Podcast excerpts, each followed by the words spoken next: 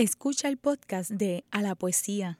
Este programa se emite los miércoles a las 3 de la tarde por Radio Universidad de Puerto Rico en el 89.7 FM San Juan y el 88.3 FM Mayagüez. Todo mundo de música e información. Shut up and sit down. A la poesía. A la poesía. A la poesía. Ah, pues sí, sí. Ah, de músicos, poetas y locos, solo unos pocos lo tienen todo. A la poesía con Rosa Vanessa Otero.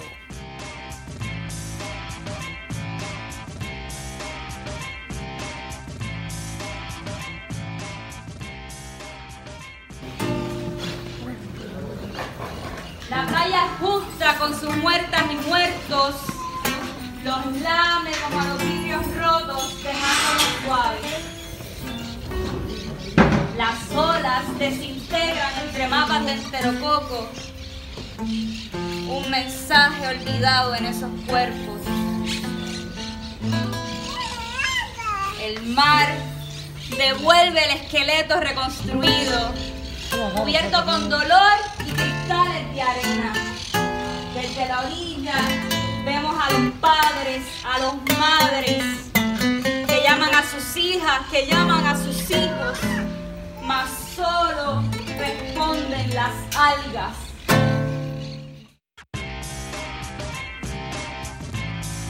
Muy buenas tardes, mis queridos amigos y amigas de A la Poesía. Les habla Rosa Vanessa Otero y acaban de escuchar el poema Justicia Salina con todo y sonidos ambientales. Dentro de un rato voy a explicar por qué. Por mi invitada de hoy, la poeta, performera, artista conceptual y otras hierbas que iremos hablando, natural de Carolina, pero criada en Dorado, Michelle R.O., mejor conocida por su familia como Michelle Rodríguez Olivero. Michelle es egresada del programa de estudios interdisciplinarios de la Universidad de Puerto Rico en Río Piedras, la casa de Radio Universidad, y es autora del poemario Ataque de Risa, Ataque de Llanto del 2012 y del libro de cuentos Medidas a Ojo del 2014. Mantiene un blog de autora con su nombre, así como un canal de YouTube donde publica video poesía y trabajos experimentales, y ha publicado muestras de sus poemas en las revistas electrónicas 80 grados, Low Fire Dentía, entre otros medios electrónicos importantes. Bienvenida, Michelle R.O. Gracias, Rosa Vanessa, por la invitación. Es un gusto tenerte aquí. Bueno, antes de continuar, quiero acreditar algunos datos relacionados con el poema que escuchamos. La música de fondo es interpretada por el cantautor peruano Lino Bolaños Baldassari y se trata de una presentación que tuviste durante el primer Festival Internacional de Poesía de Uruguay en una cárcel eh, de Florida, Uruguay, el 13 de octubre de 2018. Eh, yo quise escoger ese sonido y no otro porque pues me gustó la cuestión de que, de que recogía el ambiente. Había bebés eh, balbuceando, había pájaros. Y las hijas de, de Eh, las personas que estaban ahí recluidas. Claro, entonces pues me pareció que tratándose de una poeta como tú, que, que vas mucho a lo que es el acto público, en contacto, ¿verdad?, con, con las personas que te oyen, yo dije, bueno, este sonido, aunque para efectos de radio parece imperfecto, para el tema de hoy va súper bien, porque esa es una, una presentación que hiciste en un espacio concreto eh, y además una, una cárcel. Vamos a empezar por esa experiencia tuya en Uruguay. ¿Qué te llevó a Uruguay? ¿Y qué, verdad? ¿Cómo tú llegas allí? ¿Por qué? ¿Y qué se quedó contigo, verdad, de esa experiencia?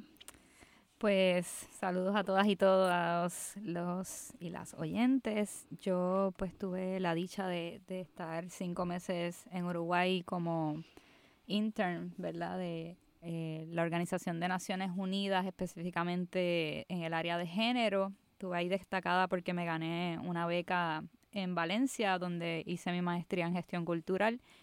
Y pues me dan la oportunidad, ¿verdad? No, no hay muchísimo, diría que prácticamente ninguno, ninguna puertorriqueña en Uruguay, en Montevideo, así que me dieron la oportunidad de presentar a, a mi país en ese festival y, ento- y al, al único departamento que salió fuera de, de Montevideo fue a Florida, este que también es donde es la casa de Elmira Agustini, una poeta muy reconocida allá y que me, me gusta mucho.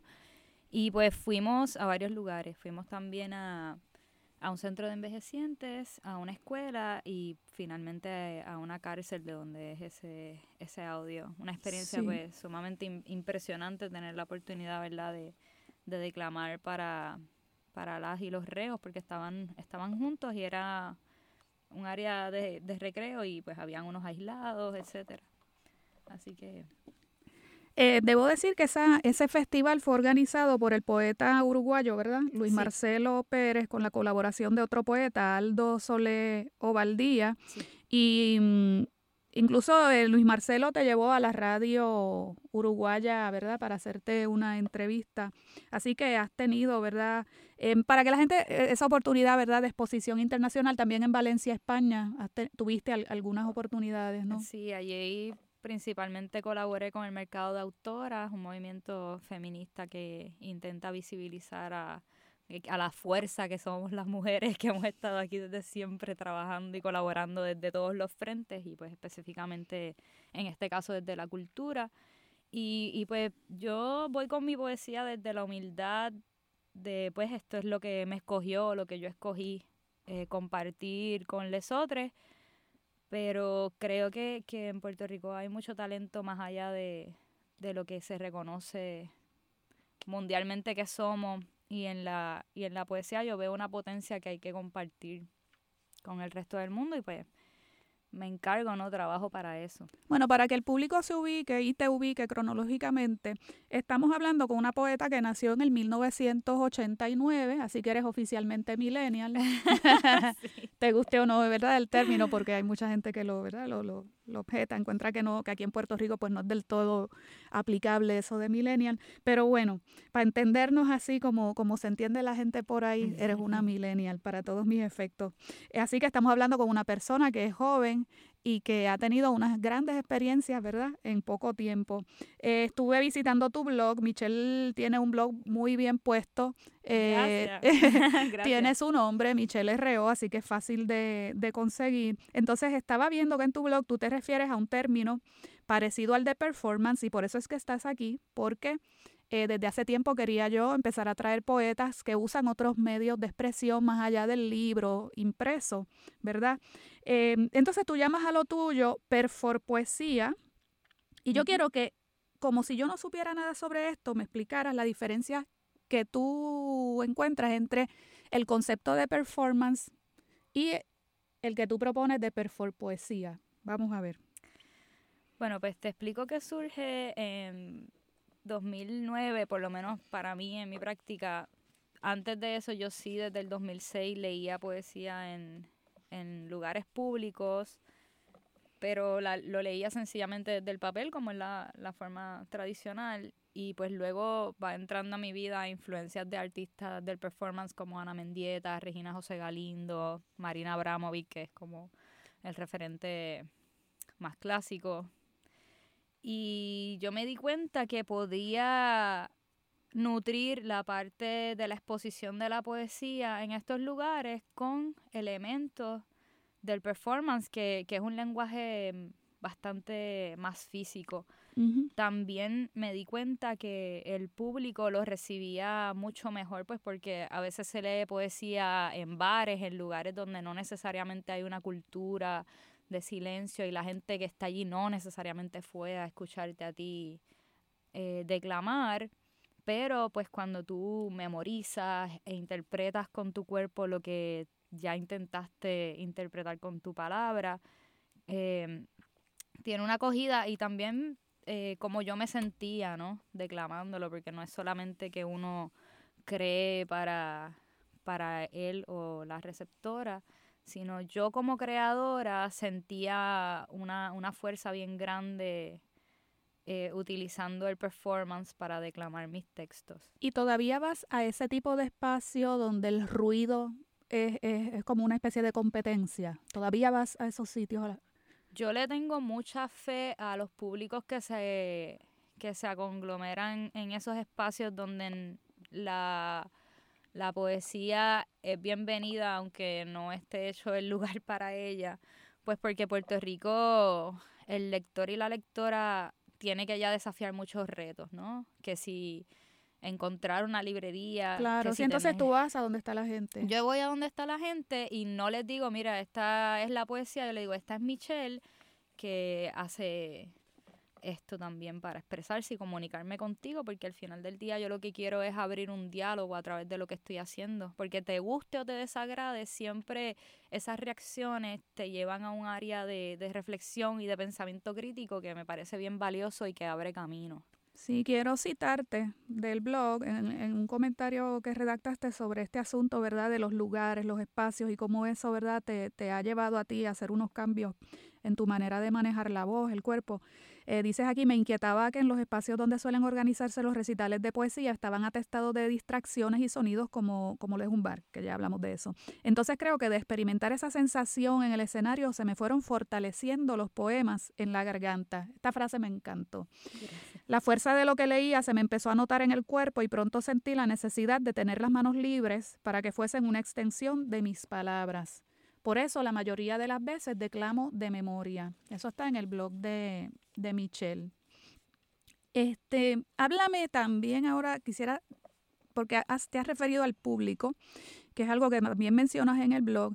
Em, tú estás escribiendo, dices, desde los 11 años, declamando desde los 15, y a los 20 entonces empiezas a hacer performance y dices que estás explorando, y te cito, para conocer qué funciona con el público, cómo acercarnos un poco más. Háblame de ese público que entonces tú has ido encontrando. ¿Es un público amplio o hay un grupo que te sigue? ¿Cómo, cómo, cómo es esa relación?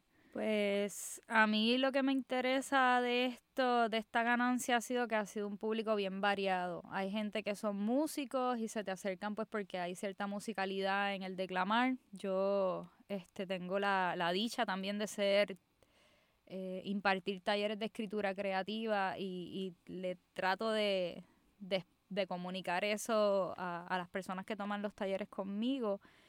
Eh, hay no todo lo que se escribe debe, en mi opinión, debe ser leído, o sea, uno de escoge ciertas Claro. cosas para el repertorio y, y encontrar afinidad a veces con personas que, que ni siquiera saben que eso es un, es un poema, o sea, poder comunicarme con a quien le interesa y con quien no le interesa. También eh, por eso yo, ¿verdad? He recibido ofertas de, de publicar mis libros con editoriales y pues me, me quizás estoy coartándome un poco a abrirme a otros comercios, pero me gusta muchísimo la experiencia de hacer el libro artesanal, hacerlo con cartón. Interesantísimo porque hay, hay- diría que casi la mayoría de, de las personas que escriben piensan que si no son publicados por una editorial no existen. Entonces tú, tú estás en el movimiento contrario, o sea, tú te sientes más cómoda en este espacio público y también en el de la internet, ¿no? Y sí, el espacio mientras más personal y más cercano sea con, con la persona que está allá afuera, eh, con deseos de leer y, y entablar esta conversación, eh, me interesa más. Por ejemplo, los, los libros artesanales yo básicamente los he entregado todos a, a mano. O sea, sé quiénes son la gente que lo, Sí. que lo adquiere y pues eso a mí me... Ese era un tema que yo tenía para el placer. final del programa, pero ya te me adelantaste, te me has ido al libro artesanal. No, no, no, muy bien, muy bien, así debe ser. La, la conversación debe ser fluida y la invitada eres tú, ¿sabes? Tú cuando quieras hablar de un tema me lo dices y ya está. Eh, sí, lo del libro Pues la artesanal me parece muy interesante. Te quería preguntar, ¿tú qué haces con los libros artesanales? Tú tienes un, ahora digo yo, un repertorio de poemas que entonces siempre vas preparando esos poemas con diferentes empaques, por decirlo de alguna manera, o cada libro es un poema distinto. ¿Cómo es eso? Pues mira, yo he escrito siete libros. Tres han sido de modalidad de poesía, uno ha sido de cuento, este, dos, uno fue una novela y dos de memoria. O sea, yo ¿Cómo quedó de memoria? eh, sobre De memorias. He, he escrito mis memorias. Muy bien, no, muy bien. no de, no, no lo he escrito de memoria. No que lo escribiste de memoria. No, sí, sí, sino de mis vivencias. Eh, entonces, pues yo he publicado dos formalmente. Lo que hago es que suelo publicar bastante a través de la Perfor Poesía. O sea, no, no se consiguen impresos, la mayoría se consiguen por estos otros medios en los que mi cuerpo está ahí, mi voz está ahí. Muy bien, y volviendo al performance, ya me mencionaste las maestras. Ahora bien, me imagino que debes tener colegas. Total. Hay gente con la que te mueves en ese, en ese espacio de la poesía. ¿Tienes compañeros, compañeras con los que trabajas? Pues Puerto Rico tiene una comunidad riquísima, tanto de escritoras, escritores, como de performeras y performeros. Hay personas que, que conozco que sí trabajan esto de, de la misma forma y yo no sé, Helen Ceballos, Miki Negrón, es que... Sí, sí, menciónalos todos, porque tú sabes que este programa es como un, esto es como un bosquejo. Yo introduzco un tema y por ahí ya lo vamos siguiendo y estamos haciendo un mosaico y cada pieza para mí es muy importante. Y créeme que después de ti vendrán otros y otras, ¿verdad? Eh, para seguir ampliando ese abanico, porque en Puerto Rico la poesía es una gran desconocida. Y yo opino sinceramente que cuantas más variantes podamos encontrarle al género, más vamos ganando todos, ¿ves? Eh, porque no es solamente lo que se publica en forma de libro, es lo que se hace. Esa presencia de ustedes en, en, los lugares públicos hay que documentarla de alguna manera. No se puede quedar solamente pues, en, en ese momento. Eh, y si gente como tú no, no quiere publicar libros, pues bueno, hay que encontrarlas donde estén, ¿verdad?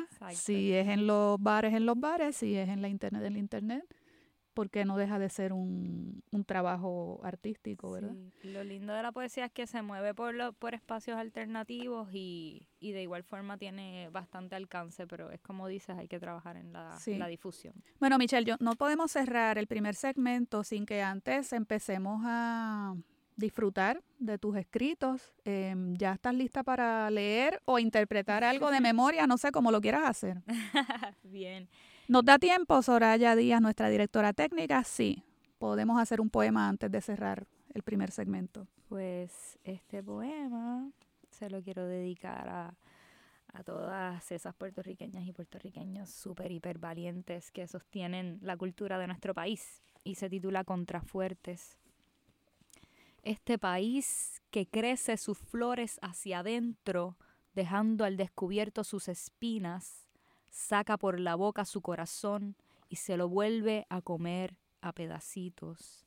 Mi país, que es tu país, es poderoso, pero tiene alambre como un barco español, como un barco americano, hundido por siempre en el estómago. Puerto Rico, tienes una borrachera de sangre, por eso camino a solas como Ivania Sayas, doy la cara como Mariel Franco, denuncio como Ayotzinapa, transmuto como Dolores Lolita Lebrón. Regresamos pronto, nos vamos a la pausa. Está escuchando el podcast de A la Poesía. Este programa se emite los miércoles a las 3 de la tarde por Radio Universidad de Puerto Rico en el 89.7 FM San Juan y el 88.3 FM Mayagüez. Todo un mundo de música e información. Regresamos a la poesía Hoy con una de las más jóvenes exponentes de la movida poética performera en Puerto Rico, Michelle R.O.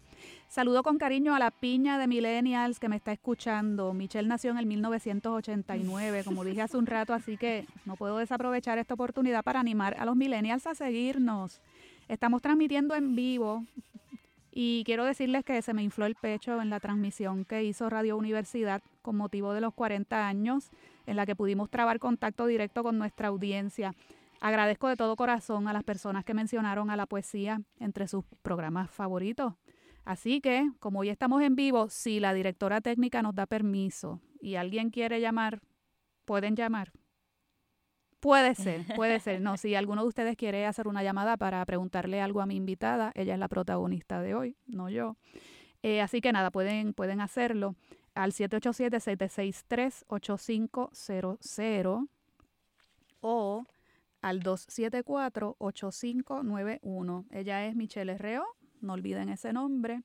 Bueno, Michelle, algo que vamos ahora a cambiar un poquito de tema, algo que me resulta muy distintivo de tu trabajo, especialmente los videos, este, es la experimentación que tú haces con el cuerpo. Sobre esto quiero provocarte con una cita de Aurea María Sotomayor eh, sobre su ensayo Cuerpo Caribe, entre performance, poesía y el tono, su esplendor. Ese es el título del, del ensayo de Aurea. Ella dice, allí trato de distinguir entre la voz del poeta lector y el cuerpo de la performance, así como la singularidad de cada acto de lectura. Me pregunto además si lo performático en poesía, la representación del poema a través de todo el cuerpo, permite lo lírico. ¿Cómo distinguir entre un poema que se dice al oído y un poema que se vocifera? Te dejo con esa bomba. Te dejo con esa bomba. Háblame de, de, del cuerpo de esos poemas tuyos. Bueno, pues para mí la poesía es una experiencia bastante íntima. Yo sé que la comparto y, y, pues me encanta que me inviten a programas a hablar de ella, pero no deja de ser un, un espejo en el que yo me miro constantemente y, y a veces no me reconozco. Me tengo que buscar en ese reflejo. En cuanto a lo que me comentas de, de Aurea María, yo pienso que la diferencia está en la, en la experiencia, ¿verdad? En la, cómo, cómo recibe el público un poema declamado al oído a uno vociferado, ¿no? Son dos animales completamente distintos y, y se intenta decir cosas diferentes con ellos. En mi caso, eh, yo no, no lo disocio. O sea, para mí siempre el poema tiene una corporalidad que me, que me llama a, a expresarla en el escenario y a veces uno le quiere huir porque eh, eh, estamos en una sociedad en la que ser vulnerable, en la que la desnudez, el ser mujer, lamentablemente no está naturalizado. O sea, yo me, yo me paro ahí con, con mis pies descalzos, que es parte de, de, mi ritual, para yo decirle al público y decirme a mí misma que empezó algo diferente. Esto que va a pasar es extraordinario, es fuera del orden.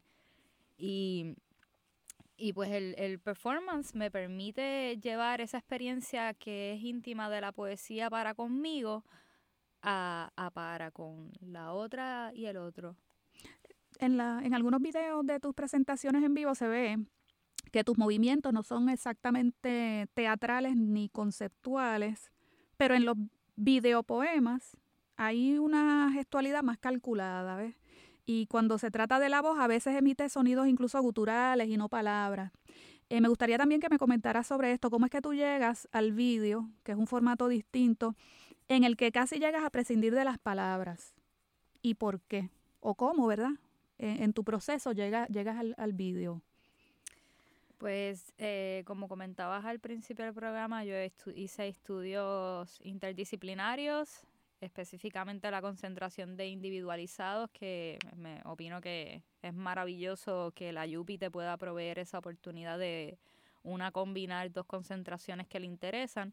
Así que yo combiné la literatura y el cine, ¿verdad? Porque siempre pues la palabra me lleva a otros medios a, a, a, buscar ¿no? complementos para ella. Y pues así es que llego al video, por los conocimientos que hice aquí de producción, las clases que hice de producción.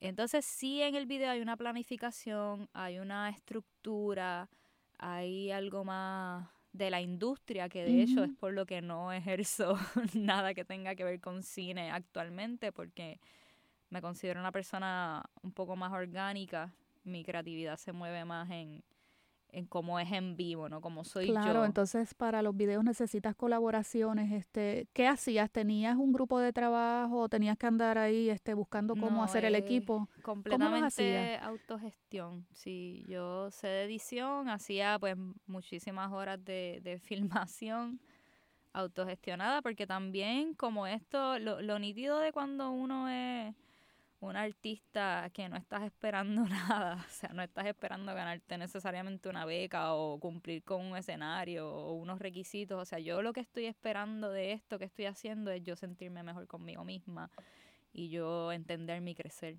en mi capacidad de comunicación, pues yo podía dedicarme el tiempo que quisiera a trabajar el material que quisiese. Y Las personas que quieran ver tus videos pueden encontrarlos en YouTube. Allá tú tienes tu propio canal, ¿verdad? Se llama Michelle R.O. Sí, Así mismo la pueden buscar R.O. como si fueran iniciales de, de sus apellidos. Bueno, lo son. Lo Sí, lo son. lo son. Rodríguez Oli- Oliveros. Olivero, sí. Bueno, Eh, búsquenla en YouTube con ese, bajo el mismo nombre de ella, Michelle R.O., y van a ver toda la lista de reproducción de los videos. Hay unos que se ve que requirieron un, un grado de producción Sí, bastante sí, refinado. Entonces, un punto interesantísimo que, que yo encuentro en ese trabajo tuyo visual es la cuestión, eh, lo mencionaste hace un ratito, el desnudo. Trabaja mucho con esta, con esta cuestión de, de tu cuerpo, el cuerpo de la mujer, el cuerpo del poema. Em, ¿Cuál es tu apuesta literaria, verdad, en cuanto a esto del, del uso de, de tu propio cuerpo para, para dar vida y, y gestualidad a los poemas? Em, es inevitable cuando uno ve tus, tus trabajos pensar en los movimientos actuales del Me Too o de El violador eres tú, que parte del planteamiento es precisamente ese. Mira, el problema no es mi cuerpo, ¿verdad?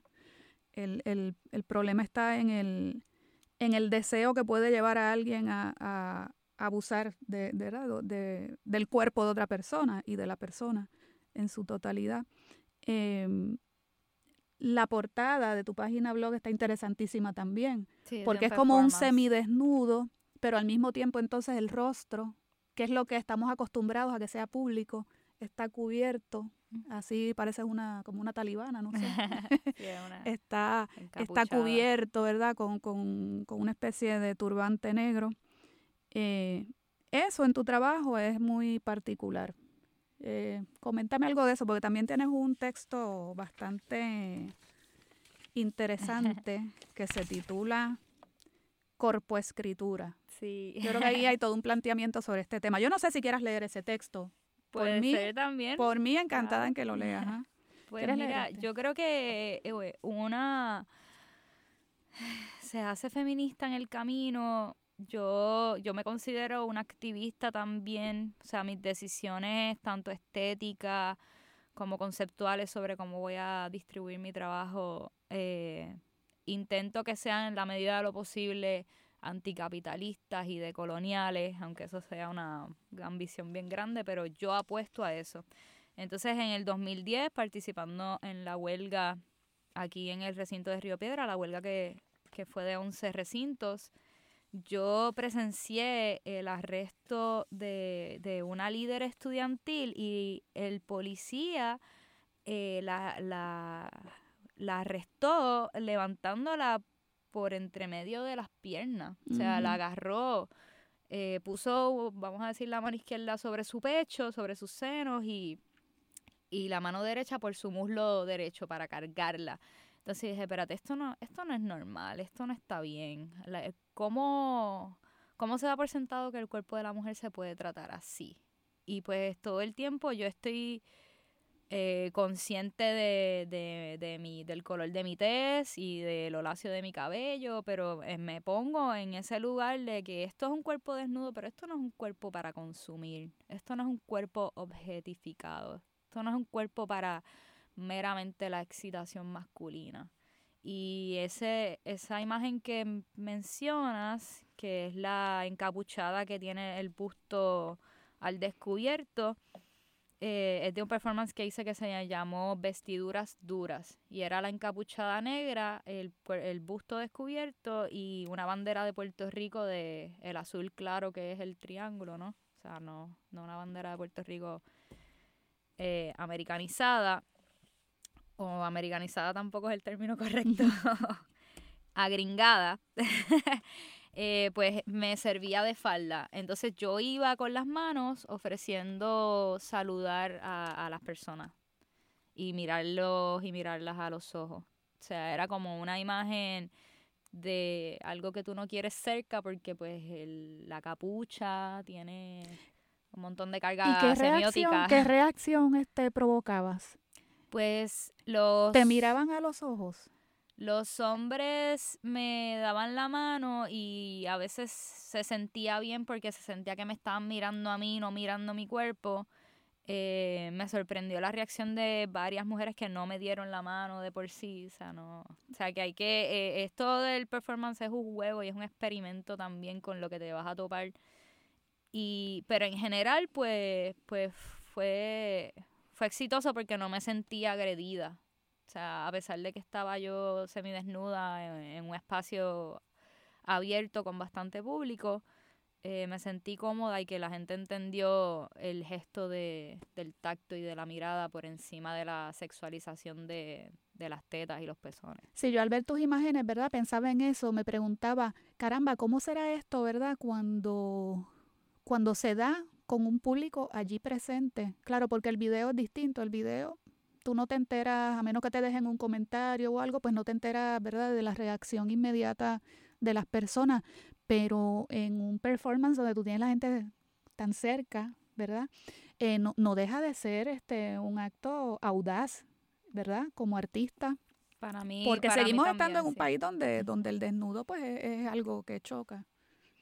Sí, este, y pues yo me, ajá, me sirvo de eso también, de, de, de que sea chocante, pero sobre todo en, en levantar bandera de por qué es chocante, porque yo no veo, igual que, que las mujeres que se dejan crecer los vellos en las axilas, o sea, ¿por qué no veo a nadie discutiéndole a los hombres y diciéndoles que eso es un problema de higiene, un problema de belleza? ¿Por qué todavía a nosotras en, a estas alturas? Y pues me opongo y lo resisto y lo denuncio a través de estos medios que son los que conozco. ¿Puedes leer algún poema que, que trate de este tema? O si te quieres salir del tema, también te puedes salir, vamos.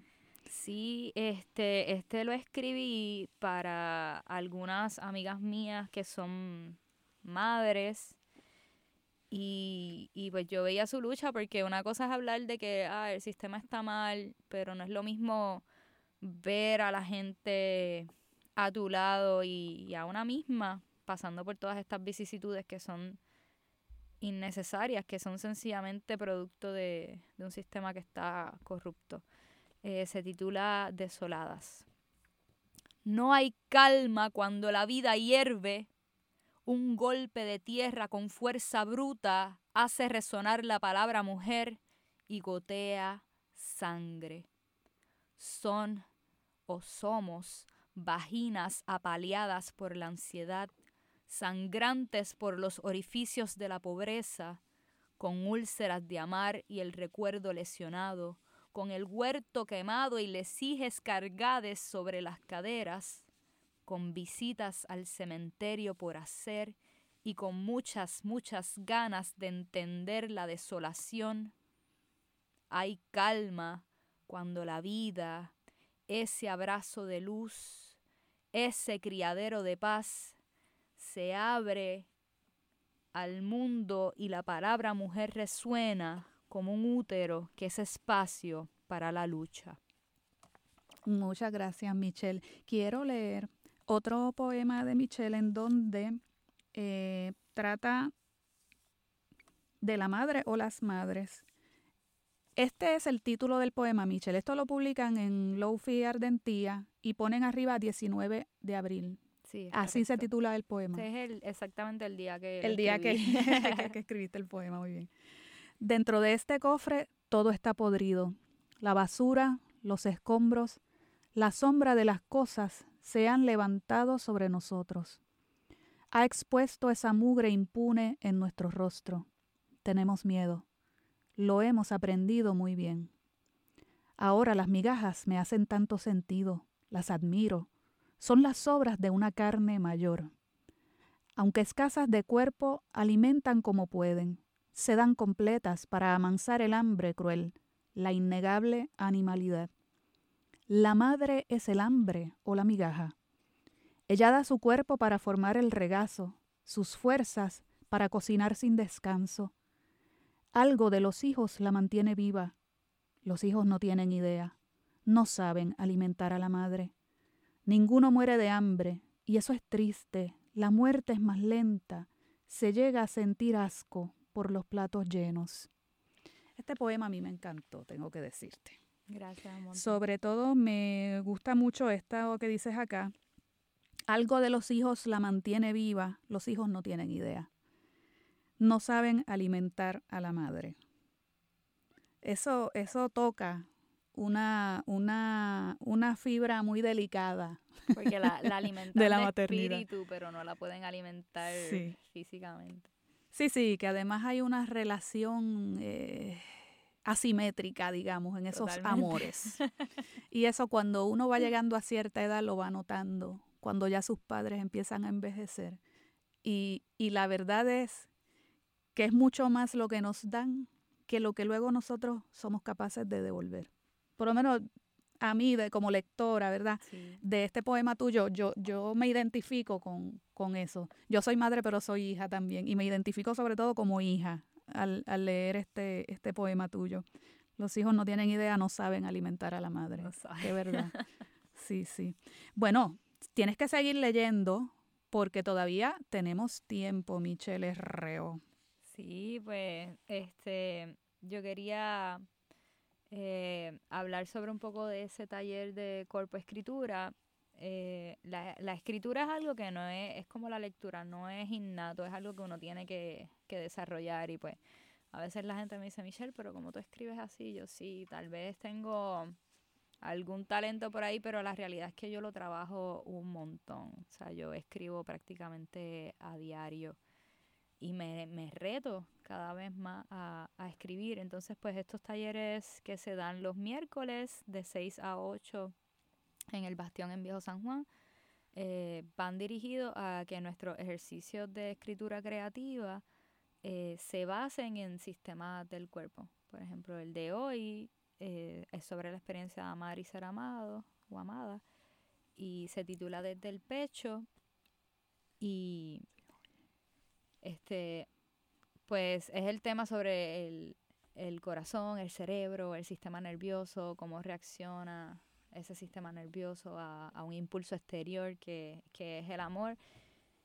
Y pues eso un poco me, me, me, intriga un montón también desde el punto de vista de, de, la madre, el padre, ¿verdad? Yo no tengo todavía hijas ni, ni hijos, pero es como el punto máximo del ser humano en la supervivencia y en, y, pues todas esas cosas entran en juego en, en estos sí, Y yo creo que no hay experiencia que ponga más en juego el propio cuerpo que la maternidad, porque la verdad es que eso es una especie de revolución que una vez se inicia no para, bueno, para entre comillas cuando nace el bebé o la bebé, pero ciertamente todo está implicado allí, todo, el cuerpo, la mente, todo, la, la sensorialidad, no se huelen igual las cosas, no se oyen igual los sonidos, todo, todo cambia, todo cambia. Y para ti que trabajas con el cuerpo tanto, pues claro, debe ser para ti una intriga total eh, ese tema.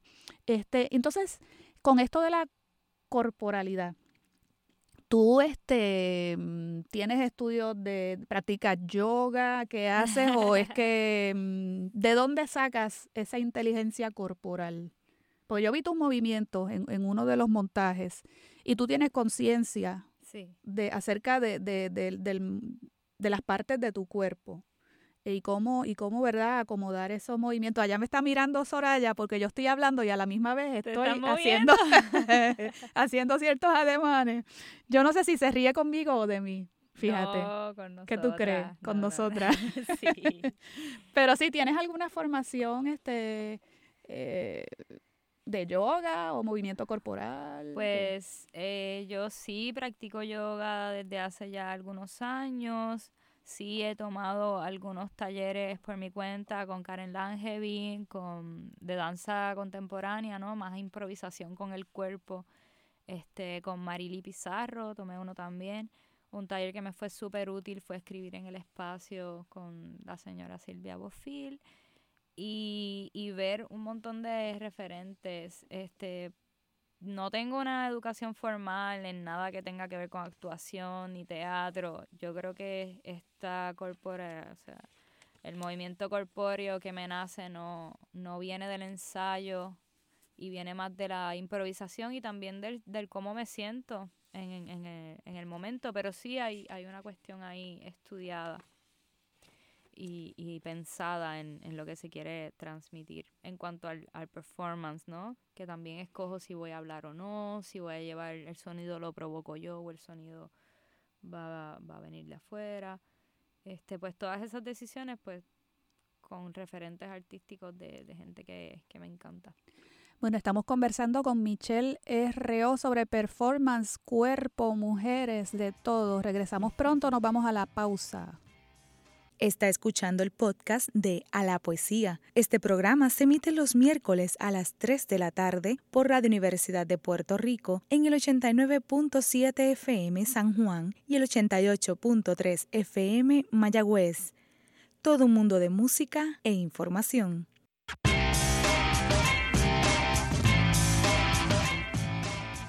Y de regreso en A la Poesía, se nos está yendo el tiempo, ya estamos en el tercer segmento, el que yo llamo el segmento Jack in the Box, porque aquí pasan cosas inesperadas siempre. Michelle, yo quiero que tú leas ese texto del que tú has estado escapando. Sí. Mira que se lo he dicho ya como dos veces y no lo lees. Es que como es largo y es, eh, bien sexual, me da un poco de... Yo sé que es difícil y por eso yo no, yo no te voy a, yo, yo de ninguna manera, ¿verdad? te voy a forzar. Pero ya tú lo publicaste. ¿Cuál es? Sí, como quiera, mira, aquí la gente, yo les digo por Facebook, miren, búsquenlo en tal sitio y lo van a ver. En Mujeres con Visión. Pero claro, no es lo mismo, no es lo mismo este leerlo. No, si lo, si lo quieres leer, lo lees, si no, pues... Yo, lo leo, sí. Las y los radioescuchas hacen el ejercicio de imaginarse lo que leyendo. Ah, mira, no quiere, no quiere, ve, no quiere meterse en problemas, pero les dice a los radioescuchas, y yo lo repito, que se imaginen lo que estoy leyendo. Sí, vamos, vamos a adentrarnos en este cuerpo del poema. Esto se titula Corpo Escritura. Esta es la invitación. Mira tu cuerpo en el espejo de las palabras. Descálzate de prejuicios. Muerde el lápiz. Acaricia el papel. Desnúdate del mundo. Reviste de piel tu escritura. Los verbos están salivando por ti. Tócate. Descubre el pecho al sol que es tu deseo. Tócate intensamente. Mira aflorar los versos que como lenguas rodean la areola. Admírate. Tus fantasías son un libro abierto. Mójate los dedos. Ojea las páginas del placer están hechas con la carne de tu fuego. Quémalo todo, quémalo todo. Un ramillete de plumas surca tu espalda, la boca se estremece, detrás de los ojos se agolpan violentas todas las letras, las manos arqueadas que palpitan sobre el papel. El lápiz está hinchado de sangre. Muerde el labio del poema oblígalo a arrodillarse ante ti. La poesía no tiene miedo y es caníbal, necesitarás sogas. Ciñe nudos a los tobillos de tu vocabulario. El poema riega su baba tibia sobre tu pecho. Te susurra, pídeme más, dime que te llame por tu nombre innombrable. Te estremeces. Tu jadeo es un animal, tu orgasmo es la confesión, tu sudor es la firma, tu cuerpo la metáfora viva, el lenguaje es un aliento rojo sondando la tierra. Ese era el texto, corpo escritura. Sí, es un es, es atrevido, es atrevido, pero al mismo tiempo es este es interesante ese juego, ¿verdad? Entre poema, cuerpo físico, ¿verdad? Del, sujeto hablante, como dirían, ¿verdad? En los salones de clase.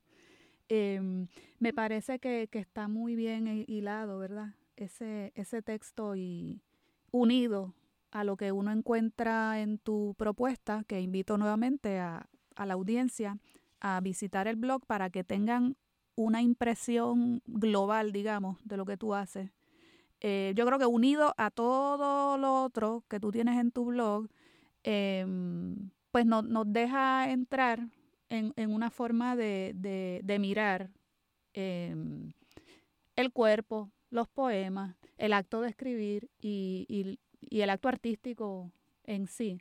Em, en tu caso no te veo como una escritora, sino que eres algo más que una escritora. En realidad creo que tú te defines muy bien al, llamarte artista, em, porque tienes muchas inquietudes eh, que están todas ahí a la vez. Sí, inquietudes en juego. es una palabra bastante certera.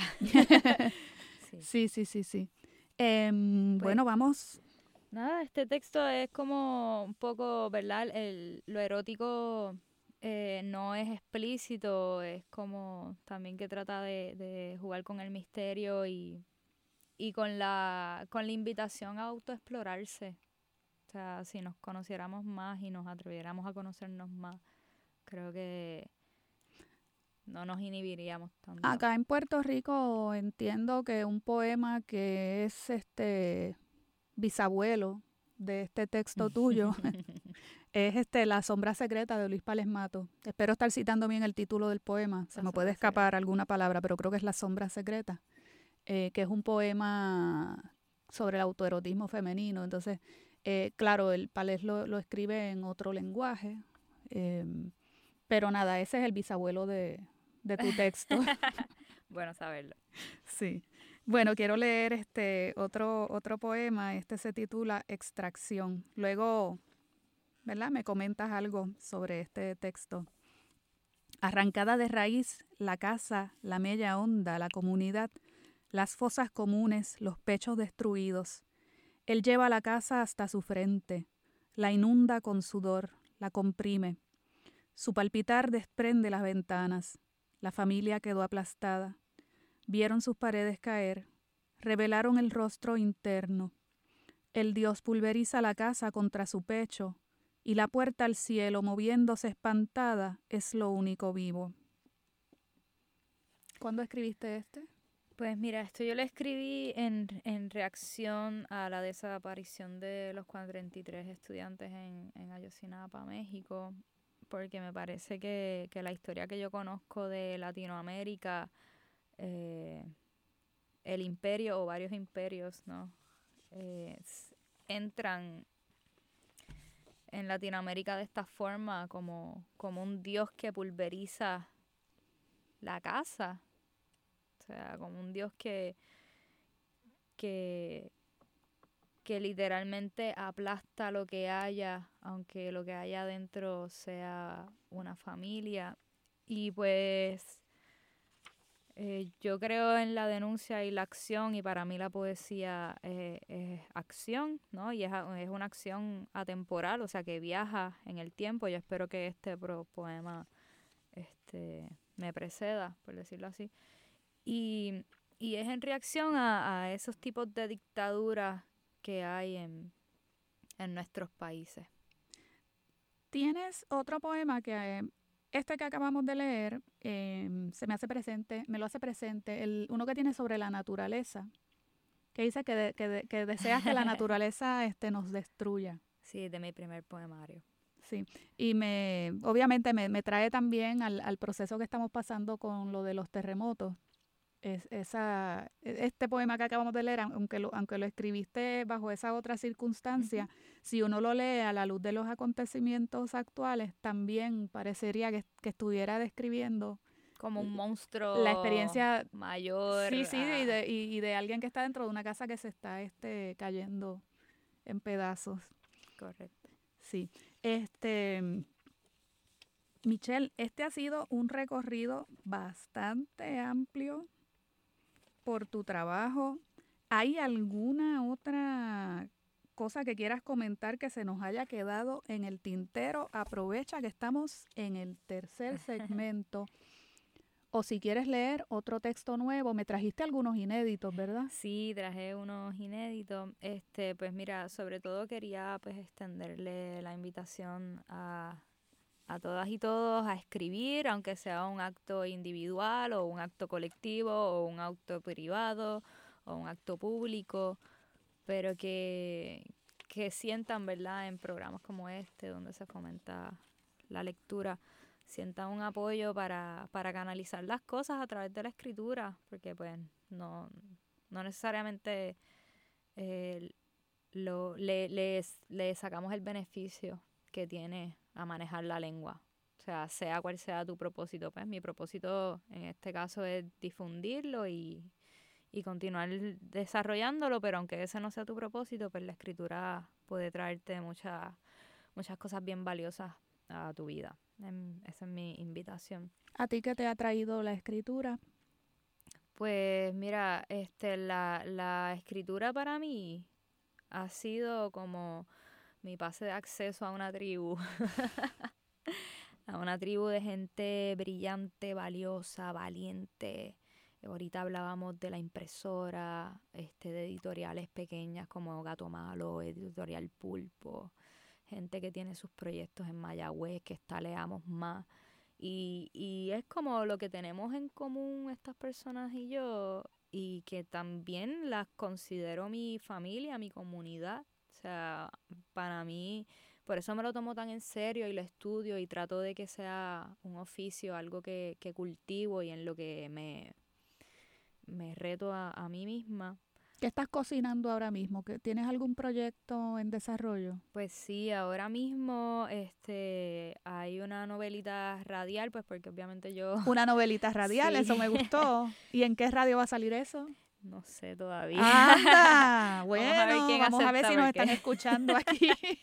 si nos están escuchando aquí los directivos de Radio Universidad y se puede hacer aquí una radionovela. Pues con actores y actrices y toda la cosa. Es bien loco porque yo la escribí sobre mis experiencias con los huracanes, George, Hortensia y principalmente que son los que pues yo vivo en Dorado en una zona inundable y, y cuando la terminé de escribir en el, en el 2016 cuando la releo post María, eh, es una es, es, un tour, como dirían, porque pues eh, eh, es sobre un, un, huracán apocalíptico, apocalíptico, pero sobre cómo se tienen que reinventar las relaciones a partir de ese desastre.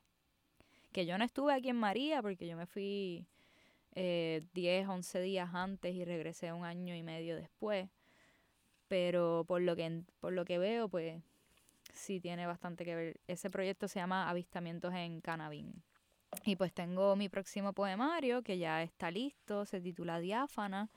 Ese este también me interesa que sea de forma artesanal y viene ya en este año, en el 2020, con una reedición de los del poemario anterior y del libro de cuentos. Eso de los libros artesanales a mí me, me parece tan un mundo totalmente apache y bonito y, especial. Y no me puedo imaginar, o sea, cuando tú me dices que tú vas a hacer tu poemario en edición artesanal, ¿cuántos ejemplares tú haces del, poemario? Sí, se hacen, por lo menos yo hago unos 200, este, sí.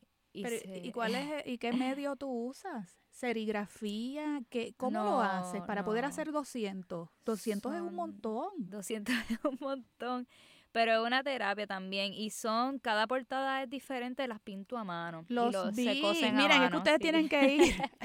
ustedes tienen que ir al blog de esta autora y van a ver las fotos de, de los libros. Entonces, yo no, a mí me parece impresionante que ella me diga que ella hace 200. ¿Y cuántas páginas tiene cada libro, chica? Eh, wow, tiene ese por lo menos el poemario, que es como el más complejo, tiene unas 56 páginas. Aquí ya me puso en crisis a la editora, que soy yo. Sí, porque hace poco publicó 56 páginas, 200 ejemplares. Lula Zoe publicó uno hace poco también artesanal. ¿Y los haces tú sola o tienes un grupo de gente que te ayuda? Eh, no, los hago yo solita. Trabajo bastante en solitario porque trabajo de madrugada. Después de que llego del, de mi trabajo regular y, como, descanso, hago mis cosas y pues después me le dedico el tiempo. Entonces me has dicho que no eres madre, pero si tienes 200, 200 hijos que atender, imagínate. Y esto, estos trabajos así que haces de modo artesanal, aquí nosotros en Radio Universidad, como yo le digo siempre a los invitados, no, no podemos vender, no hacemos, ¿verdad?, eh, cosas comerciales.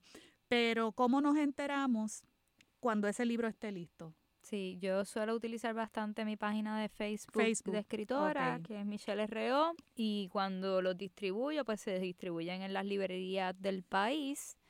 Y también estaría disponible en Amazon, ¿verdad? Que es la forma. Ah, de bueno, pues entonces este tampoco es que sea un misterio encontrarlos. No, no, están Ah, por ahí. Muy bien. Ah, pues mira, ya sabes que puedes contar conmigo porque el, el interés en ese tipo de, de libro está. Eh, a mí me encantaría poder hacer tantas cosas manuales.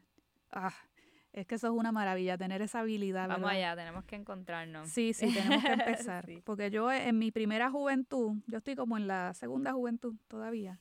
En la primera, mis primeros poemas yo los hacía así.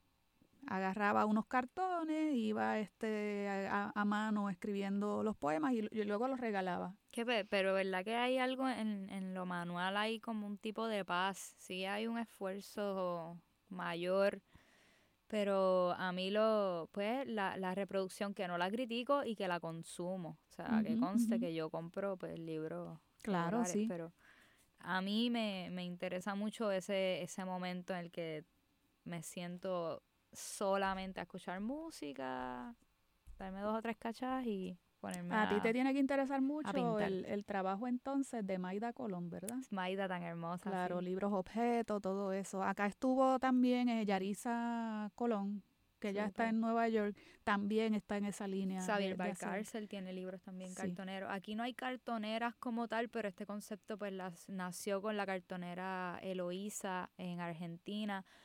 Si no me equivoco, para el 2008 que hubo una recesión económica bien intensa, Sí. o 2011, no estoy, no estoy segura de la fecha. Sí, más o pero menos por esa fecha. Fue una respuesta a, a- al mercado, pues no podían seguir produciendo a través de los medios tradicionales, pues se, se hace poesía desde este otro espacio. Bueno, Michelle, estamos llegando ya al final de tu visita. Te agradezco mucho eh, tu presencia. Te deseo mucho éxito, ¿verdad?, en los trabajos que estás haciendo. Quiero agradecer a nuestra directora técnica de hoy, Soraya Díaz, y recordarles que pueden escuchar el programa en TuneIn. Los podcasts los pueden buscar en Mixcloud y a nosotros en Facebook. La semana que viene volveremos en vivo con un programa especial sobre los blogs literarios con Richard Rivera Cardona del blog Narrándonos. Y atención que vienen sorpresas pronto. Los voy a dejar hasta la semana que viene con un regalito. Se trata de un, de un sonido de Sabor y Swing por Puerto Rico. David Pastor y Michelle Herreo recitando el poema de José de Diego en La Brecha. Esto se publicó el 27 de diciembre de 2017 en Valencia, España. A la poesía. Gracias.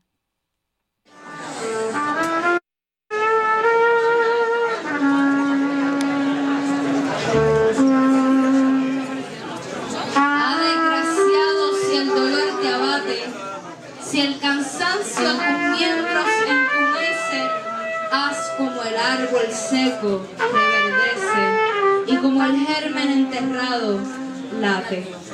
Resurge, alienta, grita, anda, combate, vibra, ondula, retruena, resplandece. Haz como el río con la lluvia, crece y haz como el mar contra la roca, bate.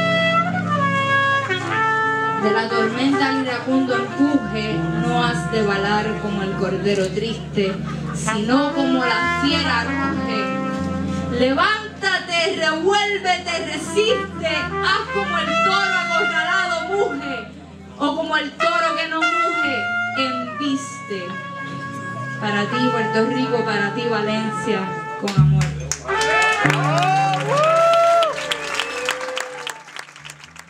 Acaba de escuchar el podcast de A la Poesía. Le invitamos a que nos sintonice los miércoles a las 3 de la tarde por Radio Universidad de Puerto Rico en el 89.7 FM San Juan y el 88.3 FM Mayagüez. Todo un mundo de música e información.